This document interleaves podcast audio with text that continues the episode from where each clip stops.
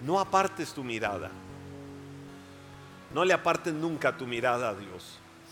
Eh, hay una palabra en el libro de Hebreos que dice, puestos los ojos en Jesús.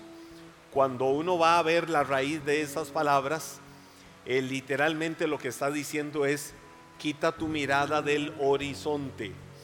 Eh, aquí en Cartago, Cartago es una de las zonas más montañosas de Costa Rica es la provincia más agrícola de Costa Rica. Eh, Cartago, además, pues de que todo Costa Rica es un país muy, muy, muy verde. Eh, ahorita en este mismo momento en vivo, eh, aquí está, está lloviendo, está lloviendo muy fuerte en Cartago y creo que en la mayor parte del territorio de Costa Rica hay mucha lluvia en esta pequeña parcela del orbe de solo 51.100 kilómetros cuadrados, pero que Dios nos ha bendecido. Eh, Costa Rica es un país muy verde, como decía Cartago, la provincia en la que estamos, eh, fría, a veces un poquito fría para el contexto de la, de la generalidad de un país tropical, de un país de una primavera casi que constante. Eh, y en el norte de Cartago, yo amo, yo disfruto cuando nos vamos hacia el norte de la provincia de Cartago, a unos 15, 20, 30 kilómetros hacia el norte, hacia la zona del volcán Irazú, que es el segundo pico más alto de Costa Rica. Eh, y cuando uno está arriba, en el volcán Irazú, es impresionante. Cuando uno está en la pura cumbre del volcán Irazú y contempla todo, y ve esas nubes blancas que cubren todas aquellas zonas y en medio de las nubes eh, salen algunas pequeñas eh, pinceladas, diríamos, de algunos de los otros volcanes de Costa Rica, por allá el volcán Poás, el volcán Barba, por el otro lado el volcán Turrialba, hacia abajo el Cerro Chirripó, que es el pico más alto de Costa Rica. Y yo digo, wow, y uno quiere estar viendo hacia el horizonte siempre para contemplar esas maravillas. Bajamos un poco, eh, ya descendiendo del volcán Irazú, y ya como por debajo de las nubes, y ve uno en esos días de cielos azules, todo el panorama, wow, por allá la provincia de Alajuela, Heredia, San José, Cartago, eh, la región oriental de Cartago y uno dice, ¿qué es esta belleza de paisaje que solo las manos del artista por excelencia, que es Dios, pudo haber hecho de esta forma tan maravillosa?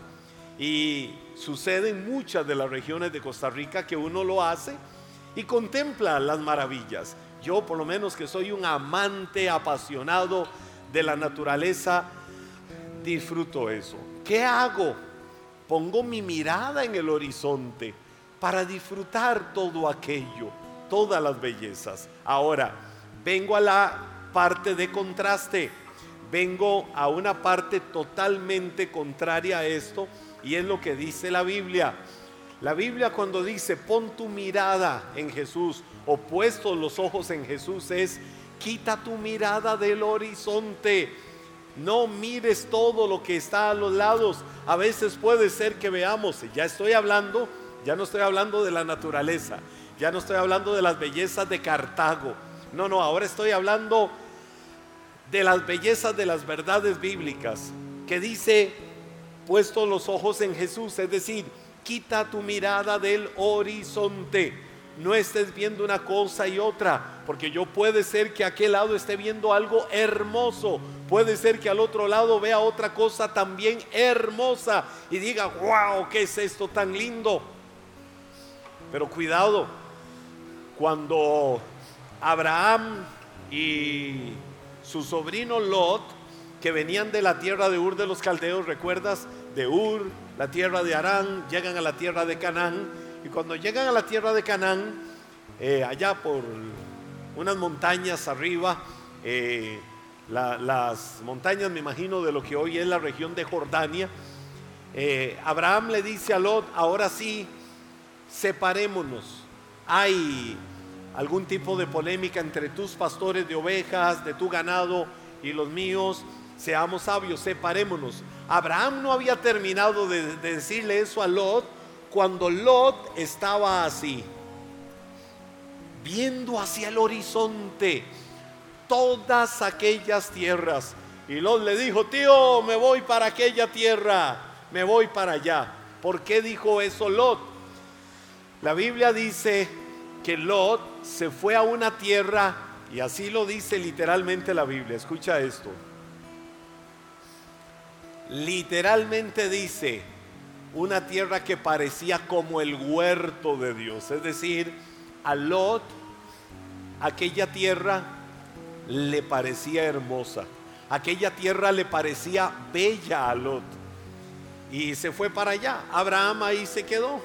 Abraham se quedó tranquilo con su mirada puesta en el Señor, diciéndole, Dios, tú me indicarás hacia dónde yo deba de irme. ¿Qué hizo Lot?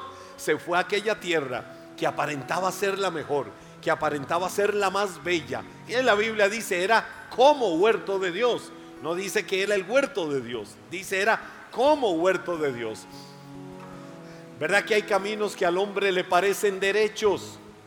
Ante sus ojos le parecen caminos derechos pero ¿qué dice la Biblia? Su final es camino de perdición. ¿Sabes cómo se llamaba la tierra a la que Lot se fue? ¿Saben ustedes? ¿Saben ustedes cómo se llamaba esa tierra a la que Lot se fue? Esa tierra a la que Lot se fue se llamaba Sodoma y Gomorra. Era una tierra corrupta, una tierra pecaminosa, alejada totalmente de Dios. Ahí no había temor de Dios. Y aquello que desde lejos a Lot le pareció una tierra hermosa como huerto de Dios, era la tierra más corrupta y pecadora de aquel lugar. Tanto que vino destrucción de Dios sobre aquella tierra por causa del pecado y de tanta vida corrupta y maldiciente que había ahí. Dios tuvo que limpiar la tierra de lo que era Sodoma y Gomorra. Hoy una región de lo que es el punto más bajo de la tierra, el mar muerto. Ahora, ¿qué es lo que te quiero decir? Cuando ellos se separaron, Lot puso su mirada en el horizonte y dijo, para allá me voy. Abraham se quedó tranquilo. Luego Dios tuvo que mandar a Abraham a rescatar a Lot. Y Dios le habló y le dijo, escapa por tu vida, vete, vete, vete, vete, vete de esta tierra, escapa por tu vida.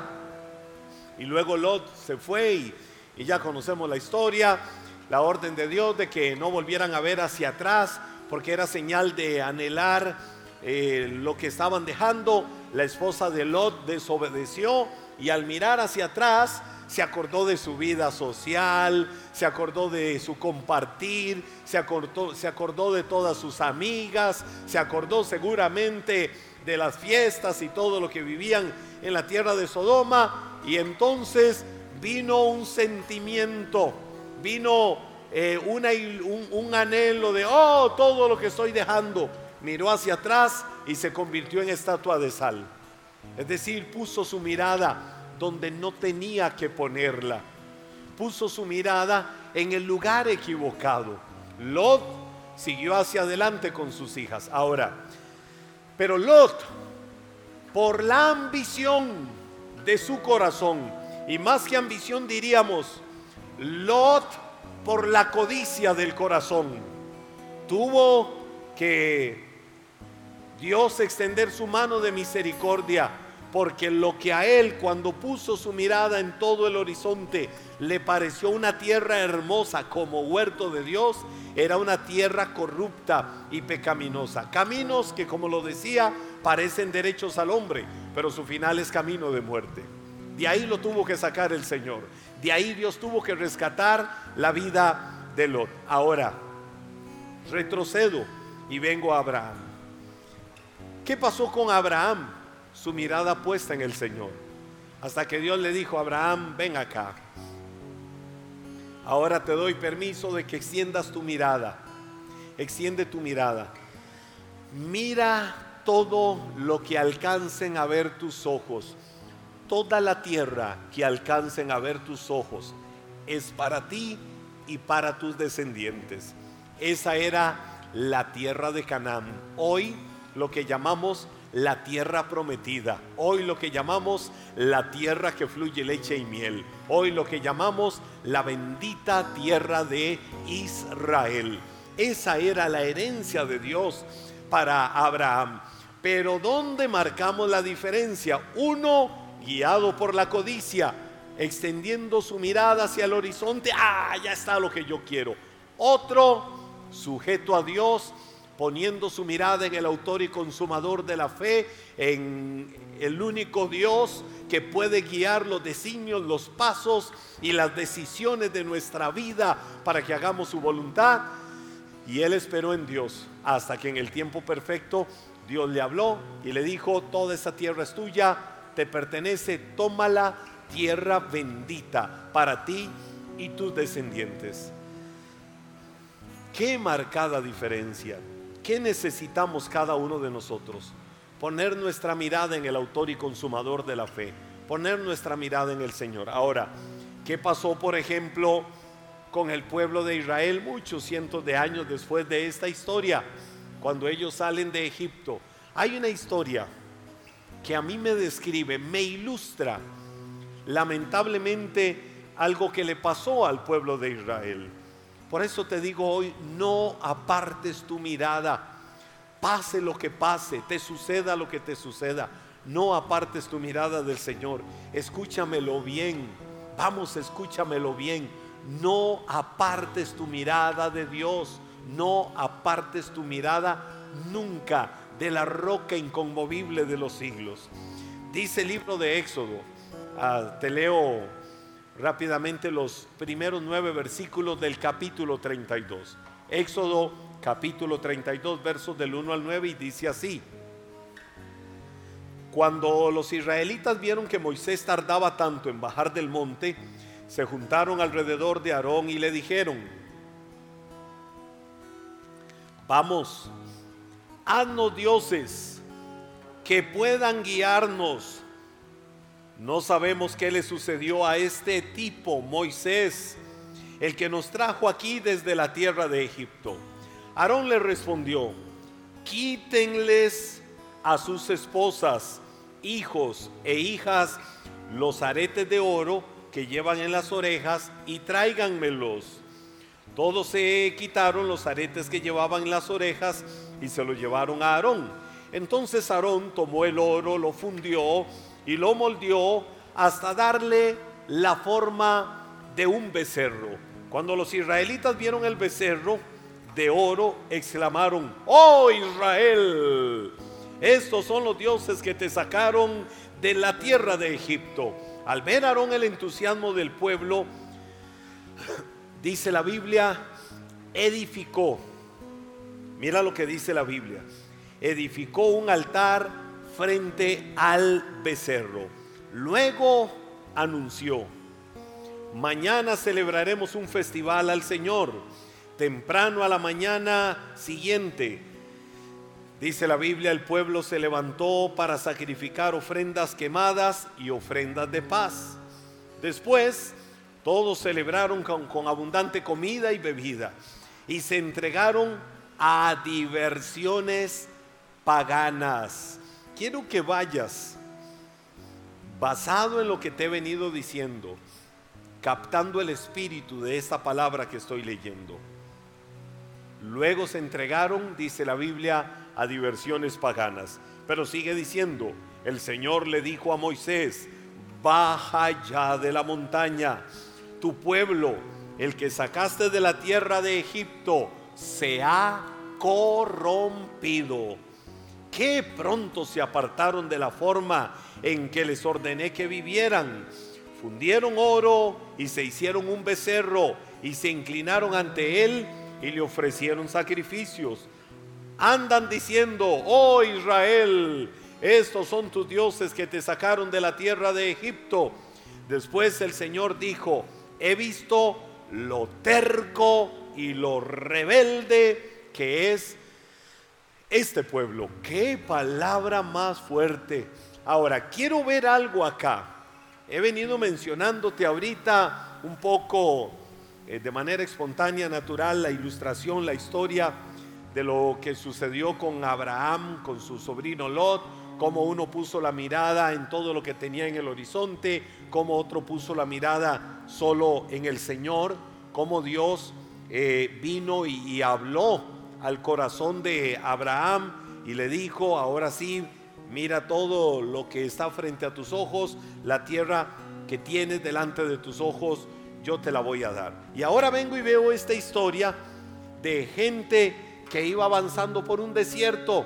¿Hacia dónde iban? Hacia esa tierra prometida, a recuperar la tierra, a retomar la tierra que un día Dios había prometido a Abraham para él y todos sus descendientes. ¿Quiénes eran todos sus descendientes? Esta gente que por más de 400 años había habitado una tierra ajena, una tierra extraña, la tierra de Egipto. Entonces, en un momento de desesperación en el desierto, en un momento de humana debilidad, se dejaron seducir por la ambición, se dejaron seducir por la ansiedad, se desesperaron. ¿Dónde está Moisés? ¿Dónde está ese tipo? ¿Qué pasó con él? Y entonces viene la Biblia y dice que el pueblo le dijo a Aarón que hiciera algo. Se le ocurre a Aarón lo de que todas las mujeres, que todos los hijos, todos los que tengan aretes de oro los traigan, los fundió y de ahí salió el famoso becerro de oro. Es decir, el pueblo se corrompió. ¿Por qué? Porque cuando vieron el becerro de oro, dijeron, ah, Israel, ahora estos son tus dioses. Empezaron a hacer cultos de adoración al becerro de oro. Claro que eso trajo el enojo de Dios, porque Él es un Dios celoso. Moisés estaba en el monte Sinaí, estaba en la cumbre del monte de Dios, recibiendo las tablas de la ley y uno de los mandamientos era, no te harás dioses ajenos delante de mí, no te inclinarás a ellos ni les adorarás, porque yo soy el Señor tu Dios celoso. No comparte su gloria con nadie. Paradójico, ¿verdad? Le da el Señor a Moisés las tablas de la ley, los diez mandamientos, el decálogo. Uno primero que decía, no te harás dioses ajenos, pero allá abajo estaba el pueblo, ya olvidándose del Dios verdadero y adorando a un Dios ajeno. Ahora, ¿qué provocó eso? ¿Qué movió eso? ¿Qué fomentó eso? La desesperación del pueblo, de querer respuestas ya, de querer hacer las cosas como ellos querían y como ellos decían y por no esperar en Dios y en los tiempos de Dios para que Dios responda. Eso me parece la similar historia de la humanidad cómo nos desesperamos muchas veces.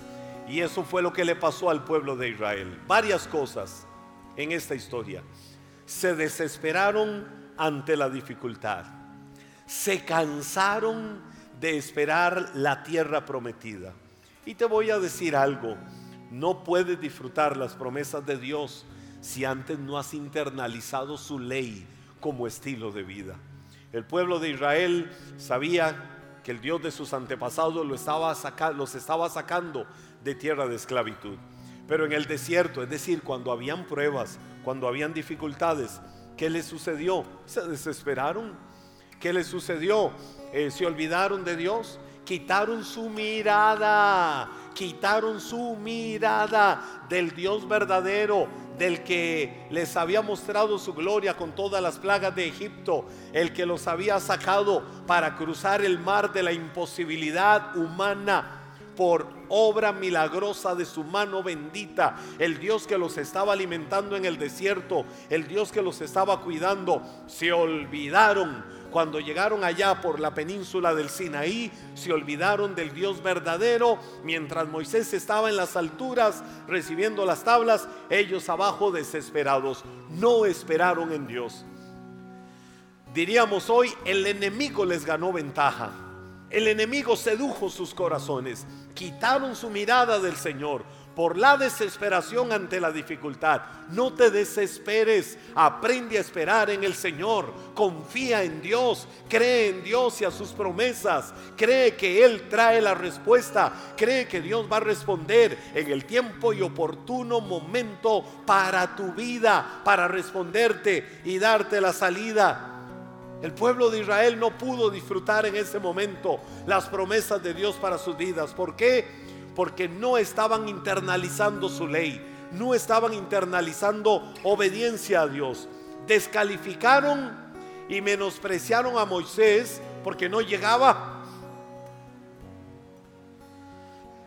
El ser humano tiene la manía de que las cosas son cuando yo digo y punto.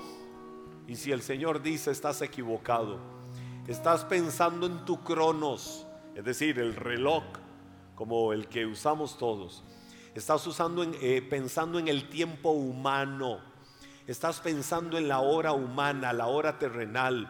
Ustedes los seres humanos usan el cronos, pero yo uso el kairos. Kairos es el tiempo de Dios. Kairos es el momento oportuno en el que Dios va a llegar a traer respuesta y restitución para tu vida. Si Dios tuviera que dártela, Él llega porque llega. Pero cuando llega, cuando Él dice que es el tiempo y el momento oportuno para traer respuesta a cualquier situación. La impaciencia cuando no ves una respuesta de Dios puede hacerte caer en la tentación de apartar tu mirada de Dios. La impaciencia cuando no ves la respuesta de Dios te puede robar las bendiciones de Dios para tu vida. Te puede robar lo bueno que Dios ha planeado, ha planificado para tu vida. Si Dios tarda, escucha esto, si Dios tarda es porque su manifestación manifestación será mayor.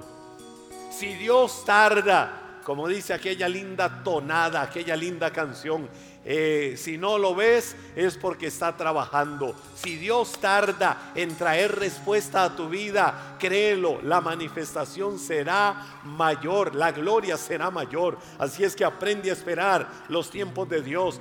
No apartes tu mirada del Señor.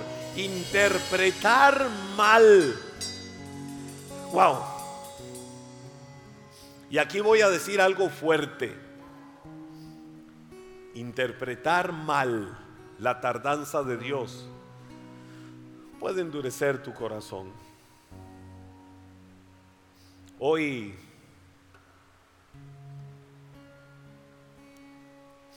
Hoy hablaba con un hombre temprano en la mañana, estábamos reunidos y él me decía, pastor, y me hizo gracia.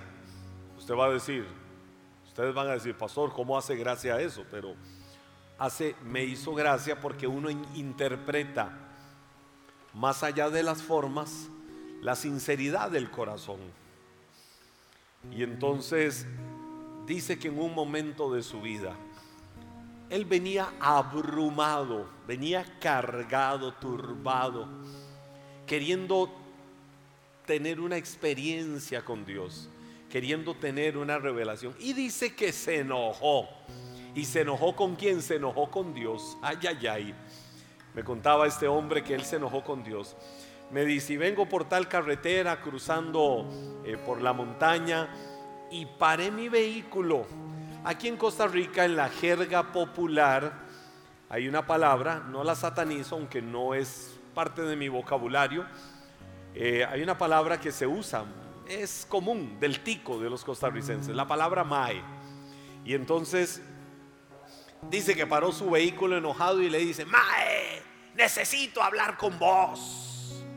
Yo sé que ahí estás. Yo sé que estás vivo. Yo sé que no sos de mentira, mae, yo sé que sos de verdad. Pero no seas tan... Y dice que dijo la palabrota fea que se conoce en muchos lugares. Imagínense que dijo la palabrota, no seas tan conmigo. Dime algo, enséñame algo, háblame algo, respóndeme algo. Yo quiero conocerte, yo quiero saber qué es lo que quieres con mi vida.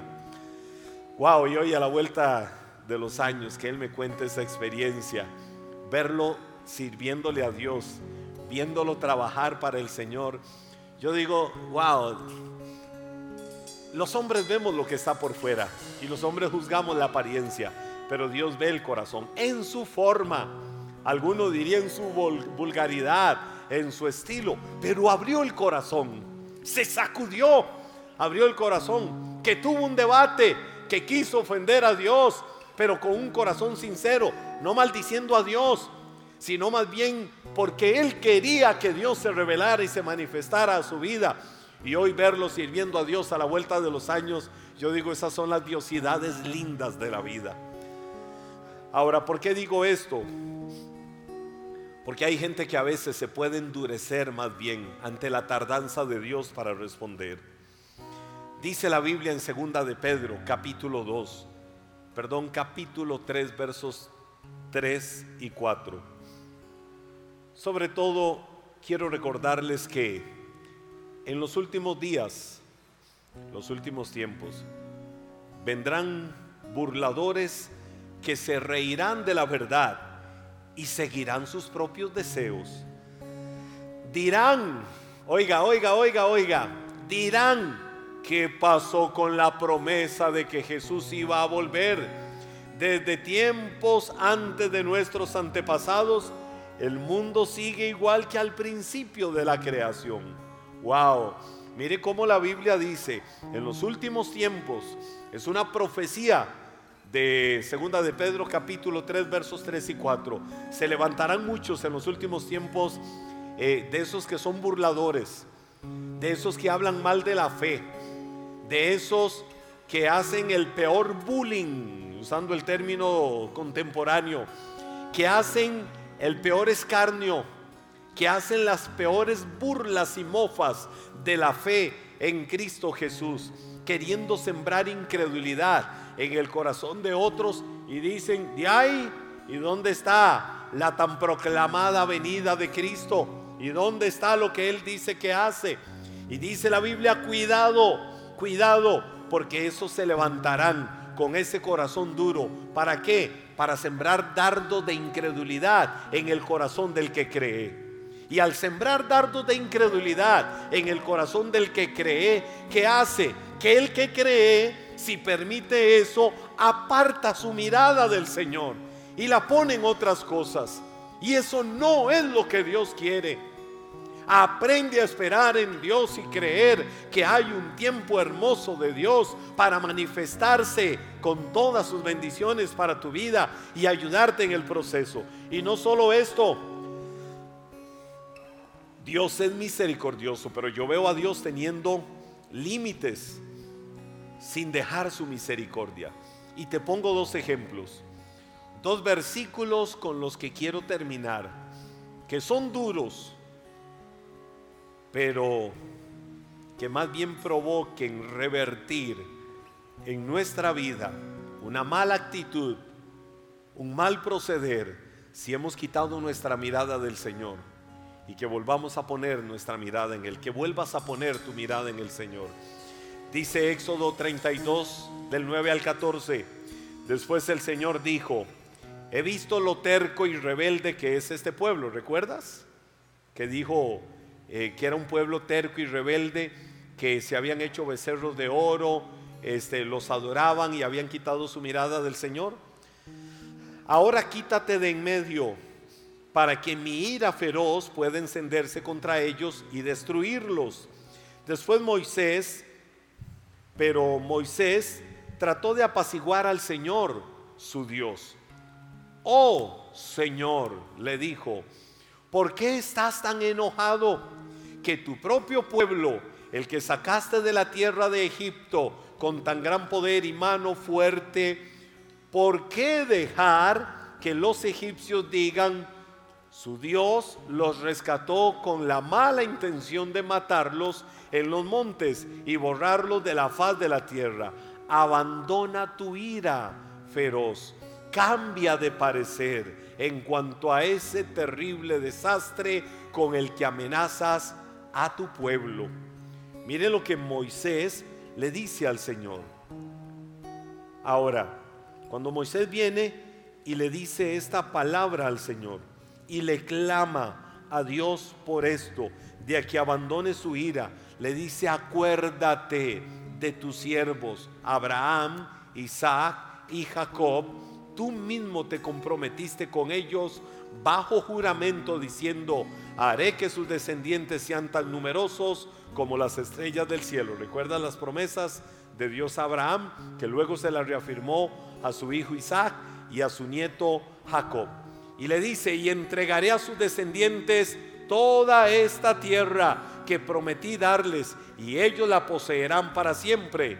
Entonces el Señor cambió de parecer en cuanto al terrible desastre con que había amenazado destruir a su pueblo. Ahora, ¿por qué el Señor cambió de parecer? Eh, en palabras sencillas se extendió su misericordia, porque Dios quería provocar algo diferente en el pueblo de Israel, un cambio en la mentalidad de ellos, y que vieran que Él no iba a extender su ira para tenerles misericordia. Pero, y termino con este pasaje, números 14, 11, 13, que fue el otro que les mencioné que iba a leer.